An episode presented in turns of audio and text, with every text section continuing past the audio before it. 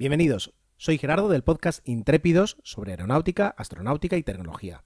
Hoy os presento Securizando, un podcast sobre la seguridad informática, donde podréis encontrar, de la mano de mi amigo Andreu, información sobre los diferentes aspectos de la seguridad, sobre los tipos de ataque, las estrategias defensivas o también las herramientas que se utilizan para poder sobrevivir en este mundo digital. Bienvenidos al cuadragésimo tercer capítulo del podcast de seguridad informática securizando.com. Hoy es lunes 9 de noviembre de 2020. Bueno, pues este va a ser un programa un poco diferente a los habituales porque no voy a hablar yo, bueno, no casi, poquito. Eh, por eso me he traído un colaborador, a Joan Massanet, que es un entusiasta de la ciberseguridad, es el CEO de la empresa Wall 2 Connect y colaborador de la revista de seguridad Click Cyber. Hola, Joan. Bienvenido A, este rinconcito del podcasting. ¿Qué tal, Andrew? ¿Cómo va? Va bien, va bien.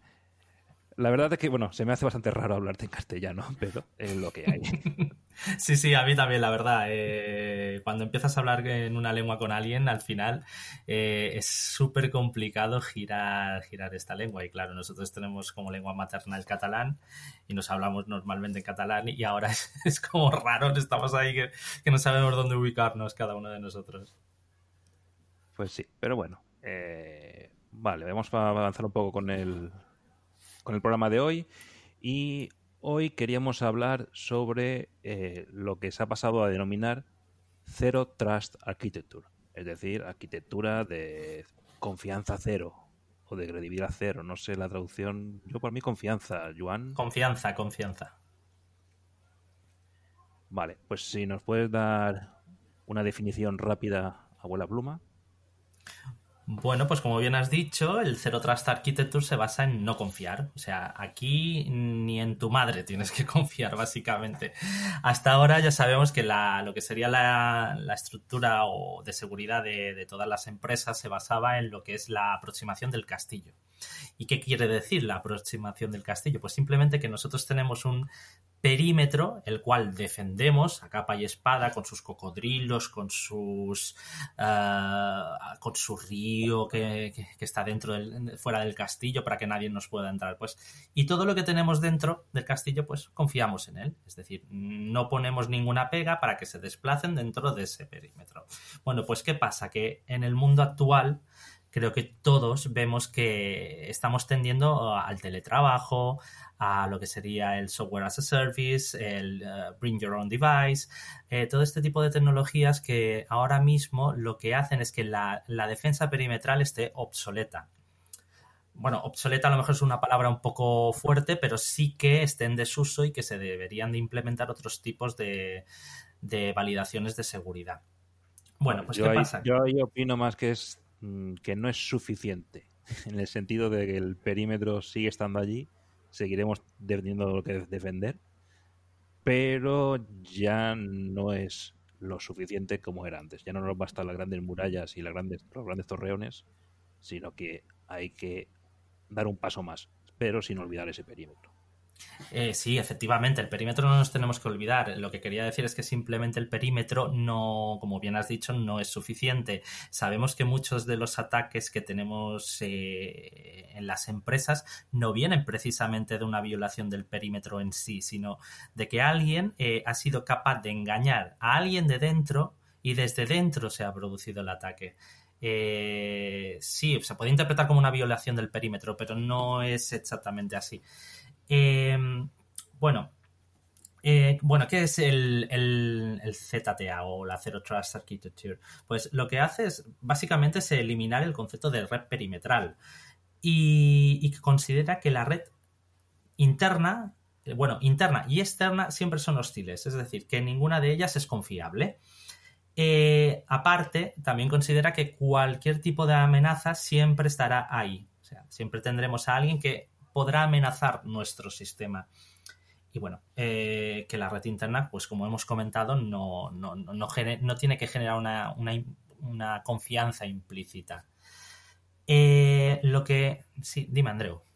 No, no, que siempre se ha hablado de el atacante interno Y se solía poner el ejemplo de el trabajador despechado que se quiere ir o que le has despedido y antes de, salir por la puerta ejecuta un comando que lo borra todo.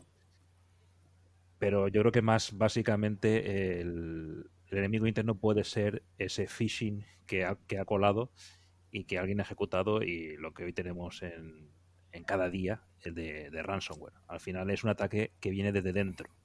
El ataque se ejecuta una vez que ya está dentro. Correcto. Y no solo eso, ahora que comentas eso del empleado despechado, el otro día leí una noticia sobre alguien que había borrado todos los servidores de la empresa porque no había llegado a un acuerdo de despido. O sea, y creo que el valor era, bueno, millones de euros el, tema de recuperar los datos. Eh, o sea, es bastante peligroso. No puedes dejar solo que actualmente los buenos administradores de sistema y de seguridad no lo hacen, pero solo al perímetro como, base de, protección en tu empresa. Tienes que tener en cuenta muchos factores que ZTA, que ya se tenían en cuenta antes, pero ZTA de alguna manera lo que hace es unificar todas esas cosas y las plantea de una manera holística, por, decirlo de alguna forma concreta. Eh, bueno, ¿cuál es otra de las características más importantes? Pues que deja de ser orientada a la red. O sea, ya no es un, tema de gestión de redes, sino que pasa a ser orientada al dato. O sea, eh, los controles de acceso no se eh, idean solo para que sean controles de acceso de red, sino que eh, nosotros hacemos una petición, por ejemplo, a una aplicación que puede estar en el cloud o puede estar dentro de nuestra propia empresa, un premise, y el proxy de autenticación y de, y de identidad pues nos da o no eh, acceso a esos datos, no a la red en sí, sino a los datos. Todo debe ser autenticado, todo debe ser cifrado, que eh, eso es muy importante en una infraestructura ZTA, que nadie pueda ver lo que estás haciendo, excepto los, eh, digamos, los SIEM, los analizadores, lo que sería la, el proxy de, de identidad y bueno, y la confianza se basará sobre todo en el riesgo, es decir, a través de una serie de factores eh, vamos a decidir si ese dispositivo o usuario es confiable. Sí, eh, yo creo que eh, ahí lo podemos ver como la protección del dato en el sentido de que podemos tener una base de datos con distintos usuarios y algunos solo pueden ver unas tablas, otros ven otras, unos ven una información, otros ven otras. Este concepto de segmentación en aplicación, ya no en red o en tal, sino en la propia aplicación, en la propia base de datos, pero llevado ya a un nivel multiplicado, básicamente, ¿no?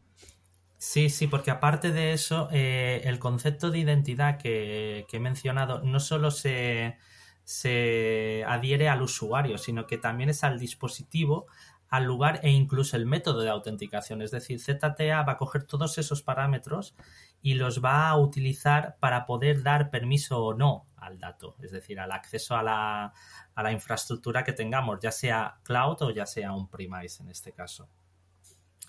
Eh, es bastante interesante desde ese punto de vista, me parece a mí, porque delimita bastante lo que sería el, el campo de acción de un atacante, porque si tú puedes definir que un usuario concreto eh, tiene ciertos permisos, pero que aparte su dispositivo tiene que cumplir ciertas reglas como de salud, por ejemplo, que tenga todos los parches eh, instalados, que sea gestionado o no por la propia empresa, eh, y si está en un lugar determinado o no está en un lugar determinado, aparte del método de autenticación, es decir, obligarle a utilizar un doble factor de autenticación o, lo que sea que implementemos, o biométrico o, o one-time password, lo que sea. Eh, eso lo hace muy interesante porque al final lo que conseguimos de un todo evaluamos el riesgo y decidimos si tiene acceso o no. Sí, así nos podemos encontrar. Se me ocurre una aplicación de, bueno, por ejemplo, la normativa PCI, la de gestión de tarjetas de crédito, si las almacenas en, en tu infraestructura.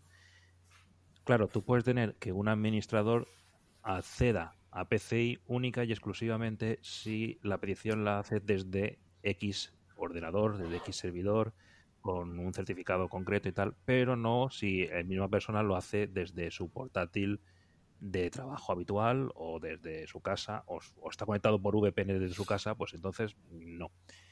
Aunque sea la misma persona y tenga en principio los mismos permisos, con 0T, Z, repito, aunque sea la misma persona y tenga los mismos permisos, con, este tipo de arquitectura tú puedes variar el acceso, la autorización, mejor dicho. Correcto, correcto. Es decir, eh, eh, lo que comentabas, eh, es un todo. O sea, coge todos esos parámetros, los unifica a, a, través de un proxy de identidad y ese proxy pues ya dice, pues mira, tú tienes garantizado el acceso aquí o denegado. Todo depende un poquito. Eh, bueno, que, y, también a ver qué se necesitaría, porque claro, mm, ZTA eh, estamos viendo que muchos proveedores, muchas empresas de software están empezando a decir, sí, yo quiero ZTA, no, yo quiero ZTA, eh, yo te vendo mi solución, mi solución es la mejor, tal. No, el ZTA es algo agnóstico, no entiende de, de marcas determinadas. De hecho, implementar una sola marca podría incluso ser contraproducente, porque al final dependes de una sola infraestructura. Eh, mi consejo es mm, para cada una de las cosas, pues a lo mejor segmentar, o sea, esto que decimos tanto en seguridad de microsegmentar o desegmentar, eh, estaría muy bien, porque si te falla uno, sabes que tienes eh, el otro funcionando. ¿Y qué necesitamos? Pues bueno, lo primero, pues necesitamos un proveedor de identidad y que hace una información, o sea, lo que hace es el seguimiento de la información relacionada con el usuario. Aparte, eh, también mm, todo esto ya lo tenemos implementado, es mm, por norma general en, todas las empresas, un directorio de dispositivos y sobre todo un gestor de políticas y cumplimiento en función de ciertos parámetros que nosotros configuremos. Y después tendremos el proxy, que es lo más importante. ¿Por qué? Porque el proxy va a coger estas tres cosas que he mencionado y en función de cómo eh, cada una de ellas se haya resuelto, pues va a decir, mira, yo te voy a garantizar o te voy a dar acceso a los datos o no te lo voy a dar. Es decir, utiliza estos tres parámetros principales o estas tres eh, funcionalidades para decidir si sí o si no te da acceso. Y otra cosa súper importante es el, eh, digamos, el análisis de datos, un SIEM o cualquier otro analizador que nos sirva para ver en tiempo real qué está pasando y qué no está pasando y que nos ah, dé alertas, sobre todo, y, ahora que se habla mucho de esto, eh, utilizando Machine Learning, porque al final, si tenemos que, en una empresa tenemos 200, 300 trabajadores 400, da igual, porque la infraestructura normalmente se suele aplicar a empresas grandes, eh, lo que no podemos hacer es eh, una persona no está capacitada eh, muchas veces en tiempo real para ver lo que está sucediendo. Necesita de un complemento y ahora tenemos el Machine Learning que gracias a Dios nos va a ayudar en todo esto. Creo que Andreu querías comentar algo porque has hecho un... No, no, no, no que, es imposible que, que, yo mismo viendo los logs y las peticiones pueda actuar en consecuencia de manera rápida y, eficaz. Es imposible una persona se de ese trabajo. Que va, que va. Tiene que ser un trabajo maquinaria. Sí, estoy totalmente de acuerdo porque al final es, es, complicadísimo. O sea, los logs que se producen en tiempo real, además es que tienes que interpretarlos y eso lleva eh, interiorizarlos y racionalizarlos. O sea, que tienes que hay un trabajazo tremendo y no, no tenemos la capacidad, por desgracia, de hacerlo en tiempo real nosotros. Em, para tareas concretas el ser humano realmente no fue diseñado, por decirlo de alguna manera. Nosotros somos algo más abstracto, podemos hacer cosas eh, que las máquinas no pueden hacer porque nosotros nos podemos adaptar de una manera más mejor y más eficiente a situaciones, pero las máquinas no lo hacen. Pero eso sí, ellas analizan eh, y son mejores en cosas concretas. Y bueno, eh, que, ahora todo esto dices, vale, mm, ahora me has explicado un poquito que es ZTA tal, pero ¿qué beneficios tiene para mi empresa?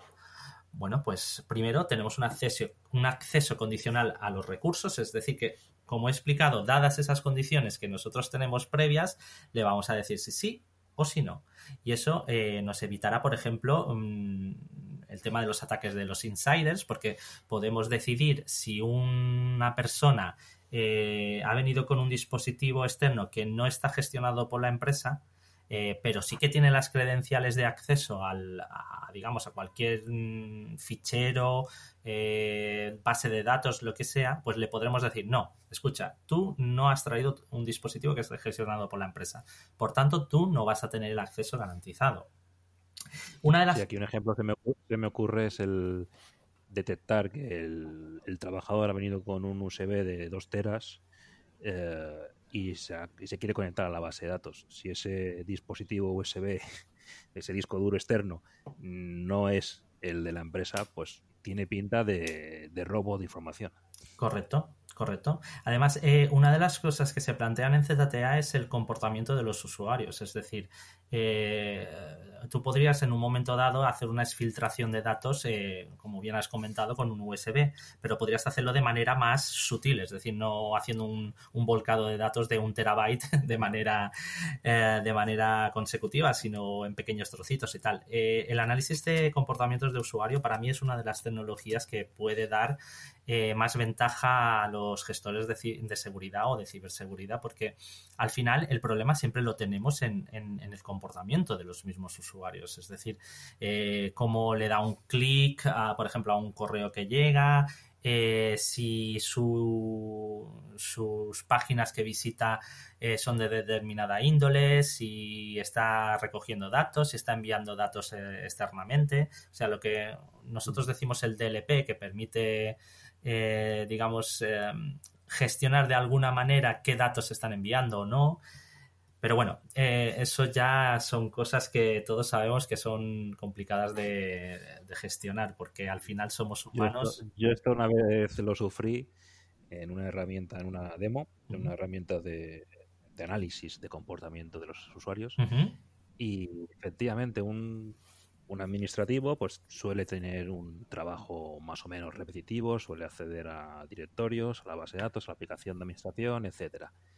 Pero, ay caramba, me tuve que conectar yo a, ese equipo para hacer una, un debugging de un problema que había de red y tal, y claro, empecé a utilizar herramientas tan complejas como el ping, el tracer y tal, y el sistema detectó que efectivamente ese comportamiento era anómalo y me tiró fuera, me bloqueó, me aisló SPC. Sí, sí, sí, sí, eso es, eso es una cosa que a mí me hace mucha gracia porque a través de lo que hablábamos del Machine Learning, eh, el, estos sistemas son capaces de detectar cualquier tipo de anomalía que tengamos en, en nuestra red.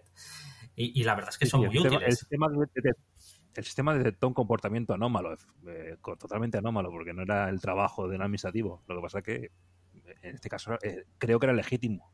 Sí, sí, es que claro, el, problema que nos encontramos, y eso además uh, hice una charla sobre inteligencia artificial y ciberseguridad y otra sobre ética, eh, es sobre el tema de cómo la inteligencia artificial al final no sabe distinguir según qué parámetros, no sabe si una cosa puede ser moralmente positiva o no, o legítima o no legítima. Eh, ella se basa en un análisis de datos en crudo y lo que hace es decir, pues mira, ahora esto no se está comportando como toca, pues yo te corto, da igual. Eh, que eres Andreu, el administrador de sistemas, a mí me da igual. Yo veo que eso no está eh, haciendo lo que toca, pues te voy a cortar. Vamos, que no analiza si realmente, a lo mejor debería haber tomado en cuenta que tú te logueaste como Andreu en lugar de como, yo que sé, administrativo número uno, pero no lo hizo. O sea, no sé, a lo mejor me estoy equivocando. Y si, y si te logueaste como Andreu y te, igualmente te dijo, no te voy a dejar pasar.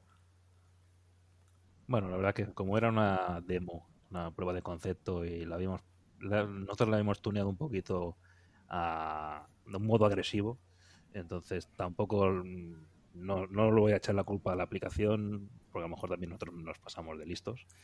Pero sí, que bueno, que es un caso real que me pasó y dices, ostras, pues eh, aquí con más cuidado.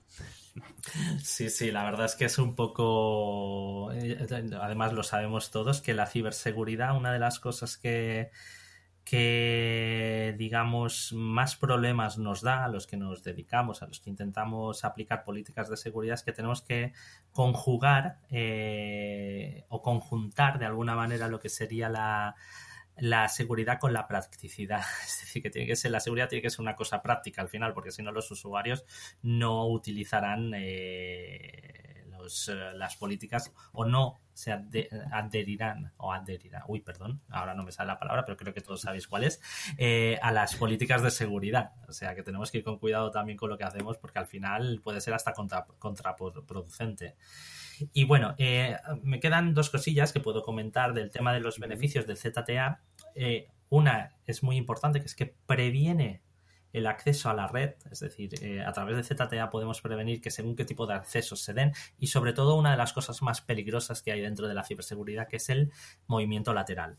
O sea, el movimiento lateral para mí es una de las, eh, digamos, mm, de los factores más complicados de detectar muchas veces eh, cuando tenemos un ataque interno. Porque claro, mm, tú a lo mejor puedes centrarte en que un ordenador tiene, está haciendo, como a mí me ha pasado, de ver, intentar conectarse a redes de botnet y al final eh, ese ordenador está haciendo eso, pero por detrás hay alguien que te está cifrando los, los, discos duros, cosa que no me ha pasado, pero bueno, que podría darse el caso que fuera así. Por tanto, eso mm, para mí es un plus, o sea, poder evitar este tipo de ataque, el movimiento lateral, eh, para mí es importante porque creo que es de los más difíciles, entre comillas, de detectar dentro de un, sistema. Y bueno, y ya como última mm, o como último beneficio y también muy evidente es que puede hacer aumentar la productividad de los trabajadores. ¿Por qué? Porque ellos van a ser capaces de trabajar cuando, dónde y cómo quieran. Por tanto, eh, esa, esa concepción de que tienes que trabajar en la oficina y que en la oficina eres más productivo, que al final no, yo no creo en estas cosas, sinceramente, desde un punto de vista personal. Creo que todo el mundo puede ser productivo en cualquier lugar siempre y cuando esté comprometido con el trabajo que hace. Eh, puede ayudar a la empresa, pues, eh, que sea, facilitar la vida al trabajador y que el trabajador se sienta más cómodo con lo, con lo que tiene que hacer. Sí, al final, al final, si te das una cierta flexibilidad, mm, se suele ganar todo el mundo. Sí, totalmente, estoy totalmente. Bueno, mm, esto hasta aquí un poco las pinceladas de, lo que sería ZTA. Eh, y bueno, hay más cosas. Eh, es, un, es un trabajo largo, a largo, a largo plazo. Bueno, largo plazo. Es largo plazo en, términos tecnológicos porque eh, se suele calcular que de uno a tres años para implementar una infraestructura de este tipo. Eh, pero sí que es verdad que, el concepto es fácil, porque el concepto en sí es fácil, pero la, la, planificación es complicada, porque al final son muchos los parámetros que hay que tener en cuenta y, y pasar de una seguridad, una seguridad basada en el perímetro, en, en privilegios de acceso sin, establecer otro tipo de parámetros como pueden ser eh, lo que decíamos, la salud del dispositivo, la ubicación, todo esto, pues al final eh, es, largo, es complicado y largo y aparte eh, cambiar cambiar la mentalidad a, todo el mundo en la empresa puede, puede ser casi casi la tarea más ardua que tengamos. Sí, yo, yo aquí pues es eso creo que cabe destacar que para montar este eh, sistema necesitas tener un conocimiento y unos flujos de trabajo bastante estandarizados, eh, que todo el mundo trabaje más o menos igual a la hora de hacer su... que los administrativos trabajen igual con las, con las facturas, que las carguen con el mismo sistema, que no haya atajos.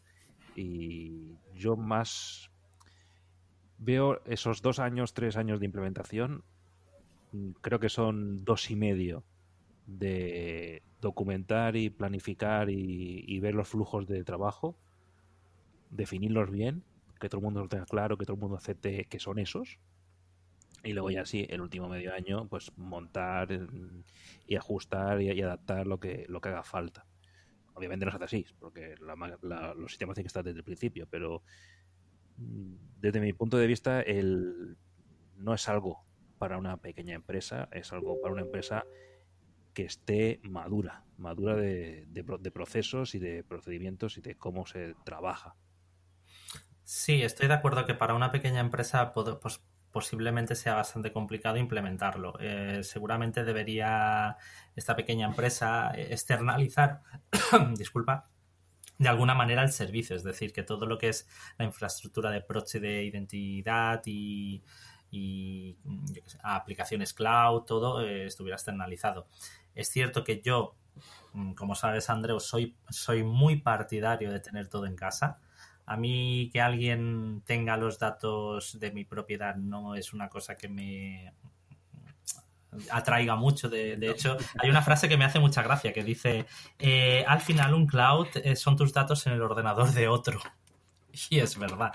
Sí, o sea, Sí, es lo de que la, nube no existe, simplemente son los ordenadores de otra persona. Correcto, y es, y es cierto, o sea, es que al final eh, acabamos viendo que los datos eh, son el petróleo de, nuestra era, del siglo XXI. O sea, al final quien, con lo que ganan dinero las grandes empresas como Google, Facebook, Amazon, eh, es con los datos. Por tanto, yo no quiero ser el producto de una empresa, yo quiero ser el consumidor de una empresa. Y creo que para mí el cloud es algo que tiene sus ventajas, pero datos críticos, datos personales, siempre en casa. Sí, al final, pues. Y además, si sabe dónde están, siempre puedo proteger mejor. Correcto. pero bueno, Correcto, André. Ahí ya, ya, entramos en, otro debate de bastante gordo, porque todo tiene ventajas e inconvenientes. Eh, desde el punto de vista de seguridad, pues probablemente tenerlo en casa es permite jugar mejor, pero también te exige saber jugar. Correcto. Y, y, el cloud es una gran ayuda para las empresas que no son tecnologías. En muchísimas empresas, el 90% de las empresas usan tecnología, pero no se dedican a ello, con lo cual no tienen recursos, no le dedican los recursos necesarios para tenerlo todo in situ. Pero bueno, es otro es, otra guerra y si, si quieres quedamos otro día y hacemos el debate ostras es, es muy interesante este debate porque al final eh, es lo que lo que tú comentas que muchas empresas no se dedican a la tecnología y es necesario eh, eh, al final, mira, hubo una vez que escuché a alguien decir eh, hace muchos años que en un futuro, y esto estoy hablando de los años 90, no te estoy hablando de, del siglo XXI, dice en un futuro va a haber dos tipos de analfabetos, los que van a tener internet y los que no, y los que no van a saber leer. O sea, al final la dependencia de las tecnologías es tan grande que debemos aprender a utilizarlas y a saber cómo gestionarlas. Sí, pero también nosotros lo vemos desde el punto de vista técnico, que somos técnicos, nos gusta cacharrear y nos gusta tal, pero también hay que entender que, bueno, la mayoría de población tienen otra, otras guerras. Eh, yo no veo al propietario de una pequeña de una pequeña clínica veterinaria, pues que la seguridad de sus datos de los perros o los caballos, pues les, les sea un lo considera importante, que lo son. Pero, pero bueno, eh, mejor no, no, alargar esta, esta discusión, no, porque si no... no, vamos a no vamos a acabar nunca con esto, la verdad. Eh, tienes toda la razón, André. Bueno, pues en principio creo que ha quedado bastante claro. El Zero Trust Architecture lo que busca es protección mediante la confirmación de todo, básicamente. Antes de abrir paso, lo quiere revisar todo y confirmar que, eres tú, que realmente estás en donde dices estar, que estás usando el ordenador que te, dimos para eso, no, no el que tengas tú en casa, y que cumples las condiciones exigidas y, la, y tal como se dice el procedimiento que tienes que hacer. Y, y claro, es para mí es un avance, una vuelta de tuerca más. Pasamos primero de las defensas perimetrales básicas, luego ya con las redes SD-WAN, con las nubes y demás, esos perímetros se fueron ampliando.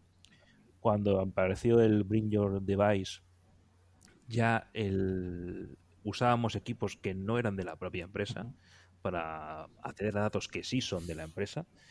Ahí ya se empieza a ser una cosa híbrida, ya el perímetro es muy diluido, ya es muy difícil de trabajar con él, por no decir imposible, y pues nos lleva a tener que avanzar en medidas de autenticación y autorización mucho más complejas, pero que también permiten un abanico de uso mucho mayor que el que estamos acostumbrados hasta ahora.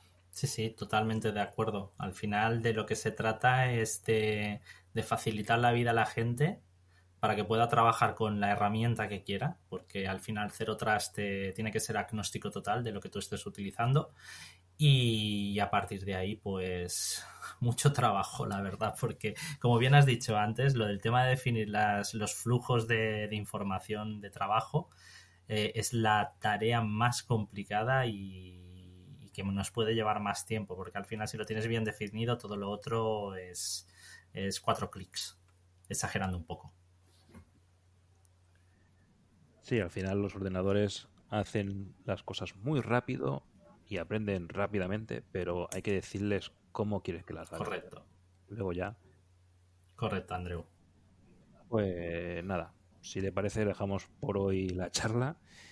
Te invito a otro programa, bien sea para el tema este de Cloud sí, Cloud no, o para cualquier otra cosa que se nos ocurra, y seguiremos viéndonos y hablando más. Bueno, Andreu, muchas gracias a ti por invitarme y bueno, estamos, estamos para aquí, por aquí para lo que necesites. Y hasta aquí el audio de hoy. Como habéis visto, esta charla ha hecho el capítulo de hoy sea un poquito más largo de habitual, pero bueno, espero que os haya gustado. Si queréis contactar con Juan, podéis hacerlo a través de la web de su empresa, www.world2connect.net, world de mundo, el número 2, y connect de conectar. O directamente en su correo electrónico, juan.world2connect.net dejaré un enlace en las notas del programa. Si queréis contactar conmigo, tenéis los métodos de siempre. En Twitter, securizando-bajo, en la entrada del blog, recuerda, es muy sencillo, securizando.com, por correo electrónico, andreu.securizando.com, o bien pasaros por el grupo de Telegram. El enlace al grupo de Telegram está en el blog y como tweet destacado del Twitter. Y ahora sí, eso es todo por hoy. Hasta la próxima.